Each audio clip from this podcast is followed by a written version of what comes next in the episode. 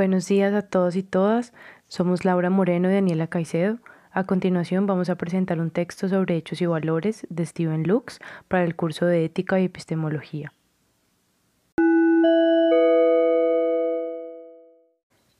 Steven Lux es un teórico social y político británico nacido en 1941. Actualmente es profesor de sociología de la Universidad de Nueva York, en Estados Unidos. Sus intereses académicos han estado relacionados con el individualismo, la racionalidad, el marxismo, la ética, el poder, el conflicto moral y la política. Es autor del libro Relativismo Moral, publicado en el año 2008, en el que se hace preguntas por las moralidades diversas que en ocasiones son opuestas y luchan por convivir. Asimismo, se pregunta por las formas en que los seres humanos entendemos a los otros bajo normas y valores que constituyen el bien y el mal, y demás antagonismos que actualmente tienen lugar por la inmigración masiva, el extremismo religioso y el auge de políticas nacionalistas e identitarias. Su apuesta sociológica política es cercana a las ideas de normas, valores, cultura y orden social de la teoría clásica, con gran influencia de autores como Emile Durkheim, Max Weber y el liberal Isaiah Berlin. A continuación vamos a describir los argumentos principales del capítulo 4, Cultura y Valores del libro Relativismo Moral. Seguido de esto propondremos una reflexión alrededor de la situación muy cuestionada en el mundo occidental y contemporáneo que pone de manifiesto un conflicto de valores, la mutilación genital femenina, practicada por algunas comunidades étnicas alrededor del mundo. En el recorrido del texto, el autor sostiene que existe una pluralidad de valores y que ello ha implicado conflictos. Pone de manifiesto que no hay valores únicos y que es necesario pensarlos como entidades plurales en el tipo de sociedades y coyunturas que vivimos actualmente. Por un lado, individuos libres y autónomos de elegir qué valores quieren para sus vidas, en donde los valores no son hechos sociales, y por otro lado, individuos que nacen y se socializan con valores que ya están dados y que son hechos sociales. En primer lugar, el autor define las normas morales como mandatos externos a los individuos que están interiorizados por ellos y que pueden controlar sus acciones o inacciones. Señala que existe un castigo social o penal para quien infrinja las normas, pero a su vez también que estas normas pueden ser laxas en algunas circunstancias. En medio de una preocupación por las normas sociales, el autor está interesado por comprender los valores que la gente posee, busca y tiene por guía. En el apartado Pluralismo de Valores expone la idea de que la existencia de distintos valores y sus conflictos son, abro comillas, intrínsecos e inherentes de la vida humana, cierro comillas, Isaiah Berlin citado por Lux. La discusión sobre el pluralismo de valores retoma el relativismo, que sostiene que no todos los valores pueden medirse de la misma manera, así como tampoco podría decirse cuál está por encima de los demás. Igualmente recoge la idea de que los individuos son agentes capaces de decidir por sus valores, así ello implique sacrificios. Esto porque se da por sentado que en ocasiones existen valores que se contraponen y no pueden convivir en un individuo. Así, el autor retoma la sugerente idea del desencantamiento del mundo de Max Weber, para demostrar que la modernidad fue un proceso de separación de las esferas de la vida y del mundo social mismo, en donde la pluralidad de valores se hizo evidente. La vida moderna implicó diversidad de lecciones, pero todas igualmente trascendentales sin una supuesta conclusión definitiva. Aquí se introduce una discusión sobre la ética, que a diferencia de la ciencia no puede responder a la pregunta por cómo vivir. Esto quiere decir que el autor implícitamente considera que la ciencia ha sido capaz de converger sobre sus valores, pero la ética no ha podido excluirse de ese conflicto. Por lo tanto, el autor también pone de manifiesto la idea de la pluralidad de los valores de la mano de la pluralidad de éticas. En ocasiones, sostiene, es imposible decidir científicamente entre conjuntos de valores.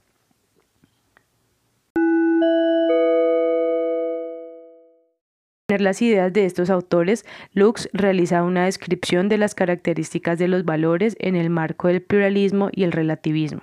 En primer lugar están los valores inapelables, porque pueden estar por encima del bienestar colectivo, seguido de los inconmensurables, en tanto no pueden ser equivalentes según un sistema métrico común. Luego están los incompatibles cuando se contraponen y no pueden ser perseguidos y vividos por un mismo individuo que tiene que decidir y sacrificarse al hacerlo. Y también están los valores denunciatorios cuando están en conflicto al repudiar otros valores al elegir uno.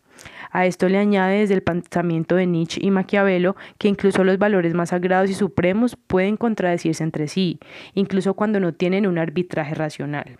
Finalmente, retoma John Stuart Mill, quien a pesar del utilitarismo defiende múltiples visiones sobre los fines de la vida y la no existencia de verdades definitivas, haciendo alusión a los juicios de valor. El giro cultural y las metáforas de la cultura. Desde este punto de vista, el pluralismo de los valores expresa diferencias irreconciliables entre distintas culturas, mostrando que los valores dentro de las mismas no son una elección liberal, sino hechos sociales. Lux, interesado por esta concepción, intenta entender el concepto de cultura. Expone que en los primeros antropólogos la cultura resulta ser homogeneizante, cerrada y estática en tiempo y espacio, Después se ve enfrentada a otra generación antropológica que propone una visión más caleidoscópica que concibe la cultura como un fenómeno más abierto, cambiante y sujeto a la mezcla e hibridación. Para esta primera concepción de cultura, eh, Lux utiliza a Herder y afirma que él es como que el que genera eh, la influencia en no solamente en la antropología, sino también en otras áreas como la política, las eh, políticas de Estado y todo este tipo de cosas. Herder es un discípulo disidente de Kant que creía en la existencia de diferencias radicales entre culturas. Planteaba que cada nación y cultura lleva consigo los patrones de su perfección que es totalmente independiente de cualquier comparación con la de otros. Incluso difieren de un periodo histórico a otro. Herder afirma que somos por naturaleza etnocéntricos y tendemos a la diversidad. Eh, él influenció las primeras generaciones de la antropología social y lingüística británica encarnada en Boas y Malinowski em, creía que el entendimiento de la cultura eh, de otra cultura se llegaba a través de la empatía y que la diversidad se unía en el sentimiento de humanidad, la cual se expresaba en todas las culturas. Esta idea sobre la diferencia caló y se arraigó también en el nacionalismo francés y alemán, principalmente em, exaltando las peculiaridades de, de cada nación. Así la cultura se empezó a entender desde un carácter homogeneizador desde dentro y contra homogenizante hacia afuera en contra de la mezcla y el mestizaje.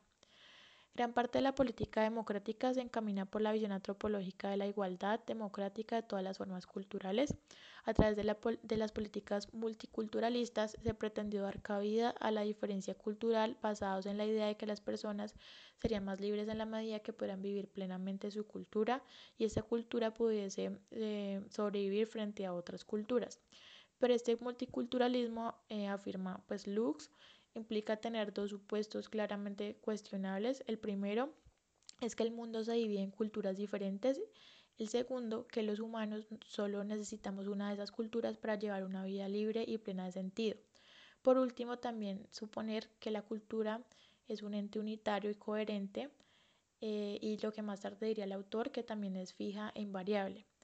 Esto lleva a un esencialismo que exagera a su vez las diferencias existentes, existentes entre eh, las culturas y en este caso, digamos, como él lo piensa con los migrantes, entre la mayoría y las minorías, y que sigue eh, separando en vez de unir a las personas.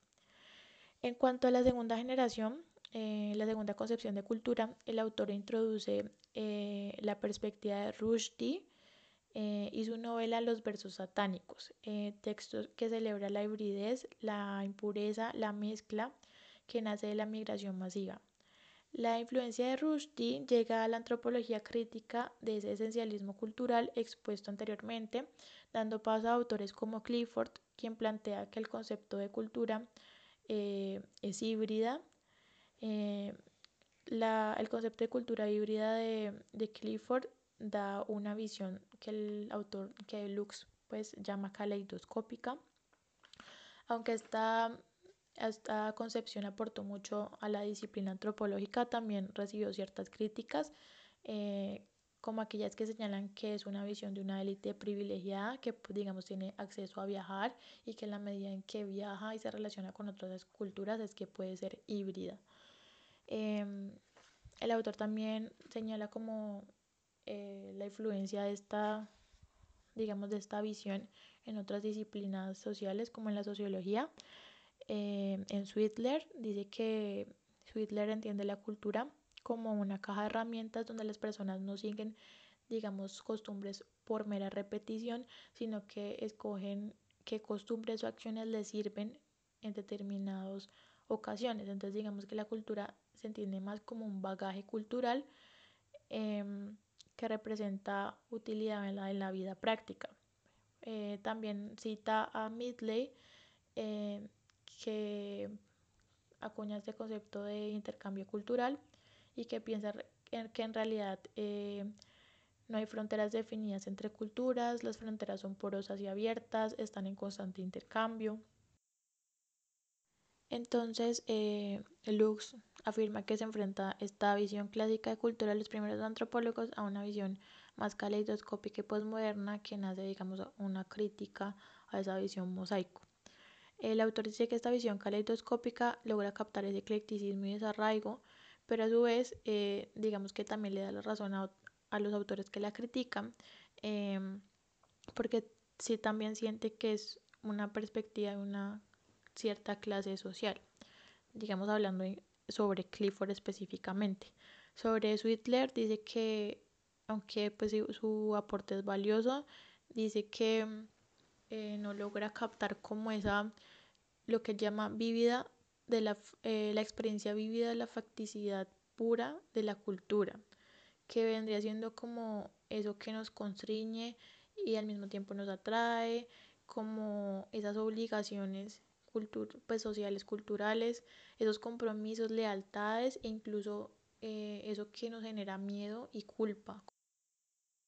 Después de ver como las fortalezas y las debilidades y lo que le aporta y lo que le conflictúa de estas dos concepciones de, de cultura, Em, la mosaico y la caleidoscópica, eh, llega a otra metáfora de la cultura que es la cultura como ecosistema. Digamos que esto en primer momento parece ser como la solución a todos sus problemas, ya que es una concepción que no es homogenizadora, no es histórica ni cerrada, pero tampoco niega la agencia de los individuos y entonces termina explicando la cultura como flujo de redes, sistemas abiertos e interconectados, etcétera. Eh, sin embargo, luego después se da cuenta de que esta concepción eh, echa de menos la creativa e inventiva naturaleza del cambio cultural en la visión caleidoscópica. Eh, finalmente dice que es mejor ver entonces la cultura simplemente con un agrupamiento de compacto de costumbres y prácticas y simplificarla como eso. Finalmente, el, el autor concluye que el concepto de cultura termina siendo como una categoría insatisfactoria para lo que él quiere entender eh, y parece más beneficioso a la hora de entender esta pluralidad de los valores, dividir y desagregar los elementos de la cultura. en vez de llamar todo como es una diferencia cultural, desagregar exactamente qué es lo que pasa cuando se dan como estos conflictos, si es religión, si son rituales, y qué es, en vez de llamarlo solamente cultura. Eh, aunque el recorrido del concepto de cultura es un ejercicio importante para entender que no es solo aquello que homogeniza una comunidad y que a pesar de ello, al mismo tiempo, la libertad individual no reina dentro de, ese, de esa visión y esa concepción, eh, parece también importante entender a qué se resiste el enfoque comunitario de los valores, pues digamos, eh, ese enfoque cultural de los valores cuando afirma eh, los valores como un hecho social que preexiste y va más allá de cada uno de sus miembros. Entonces digamos que eh, por lo menos en este capítulo el autor no, no hace un énfasis sobre esto, pero que a nosotros nos pareció importante entender esto no solamente como unas dos visiones que están en el mismo plano, bajo las mismas circunstancias, sino eh, pues digamos ver también el contexto. Entonces, eh, la visión más comunitaria y colectiva de los valores no se enfrenta a un igual, no es solamente X o Y, sino que su enfrentamiento es también una resistencia a la homogenización del universalismo de Occidente. Eh, en palabras de Cobo y de Miguel, abro comillas, la idea latente en el multiculturalismo es que Occidente no debe ser el referente ético, ni político, ni económico para el resto del mundo, ni tampoco debe exportar miméticamente su modelo de sociedad. Cierro comillas. Entonces, eh, no hay que desconocer que estas dos visiones se enfrentan en relaciones de poder eh, específicas. Eh, no son dos ideas en un mismo plano horizontal, sino que hay relaciones de poder que las atraviesan.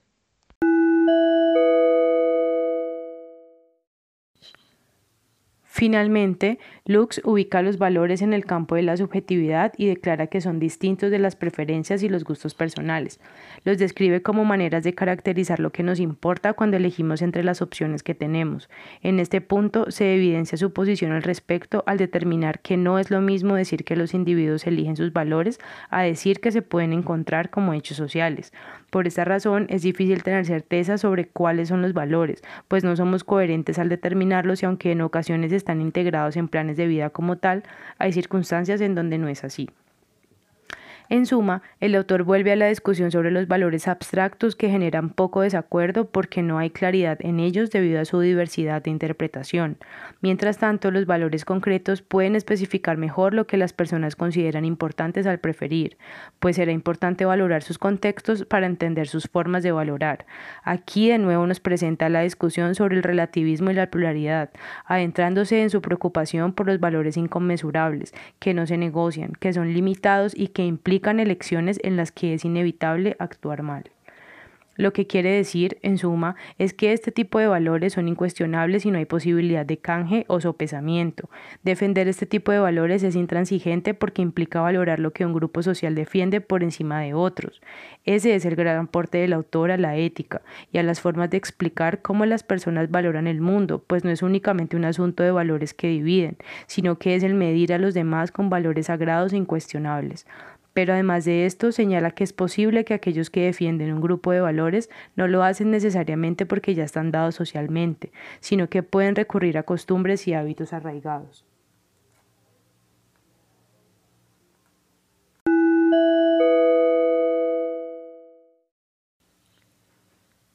Reflexión final.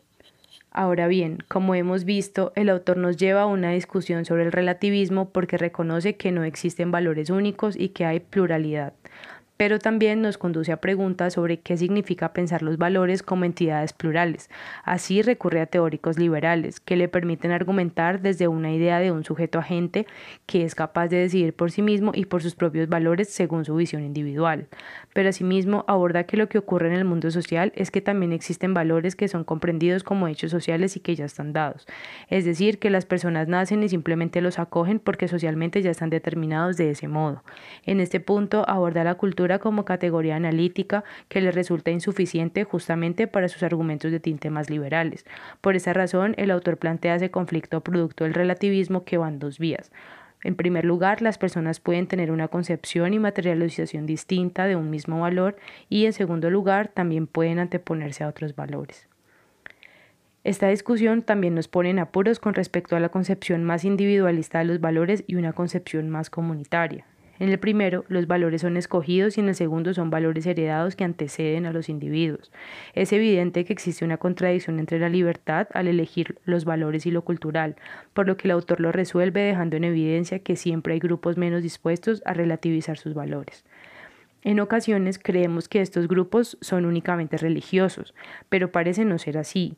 La modernidad occidental nos dejó en sí una idea de libertad sobre nuestros valores, pero esa misma libertad nos ha hecho una sociedad poco dispuesta a relativizar los valores según en qué esfera de la vida se vivan. La gente puede ser lo que quiera hacer con sus valores y demás, pero en la vida privada pues se supone que en la vida pública a nadie se le impone ningún valor. Entonces, ¿quién determina el sentido de un valor? ¿La Declaración Universal de Derechos Humanos defiende e impone acaso valores no relativos sobre cómo vivir nuestras vidas? Para incluir esta discusión del autor en un caso particular, consideramos que la mutilación genital femenina es un hecho social que evidencia un claro conflicto de valores. Este procedimiento implica un retiro total o parcial del clítoris, de parte del tejido vaginal o del cierre de la abertura vaginal como tal. Esta práctica se realiza en comunidades étnicas de África, Medio Oriente, Asia y en algunas comunidades de inmigrantes en países de Europa, América del Norte y Australia. En el caso, en el caso sudamericano es practicado por la comunidad indígena en Verá. Suele realizarse bajo ideas de higiene, formas de conservar la virginidad para que las mujeres puedan casarse más fácilmente o para incrementar el placer sexual masculino. Se considera un rito de transición hacia la vida adulta. Entre los más grandes cuestionamientos a esta práctica está la idea de que se modifica el cuerpo de menores de edad y pone en riesgo sus vidas, por razones no aprobadas por la ciencia médica, pero también porque inferioriza el cuerpo femenino y su placer.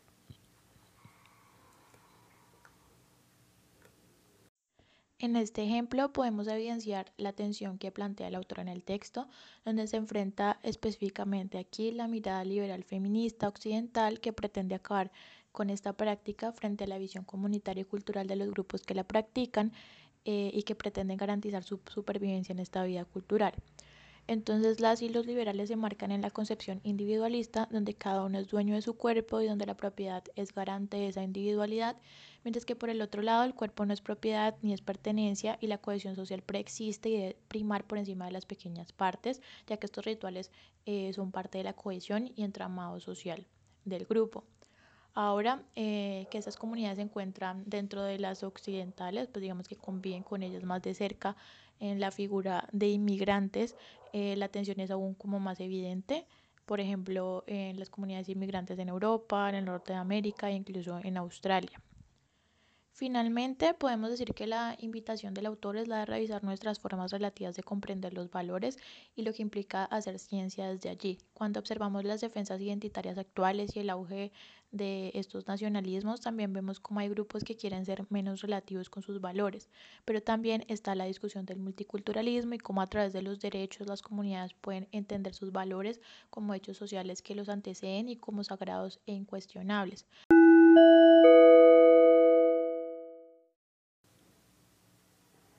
Finalmente, nos surgen preguntas como ¿por qué la mutilación genital femenina no es una práctica aceptada del mismo modo que son aceptadas otras prácticas de las comunidades en los mismos términos? Es porque a pesar de que se defiende la relatividad de los valores, sucede que en el fondo hay valores que son sagrados. ¿Quién impone estos valores? ¿Cómo podemos juzgar y desde qué lugar? ¿Nuestras visiones del bien y del mal en realidad son tan opuestas?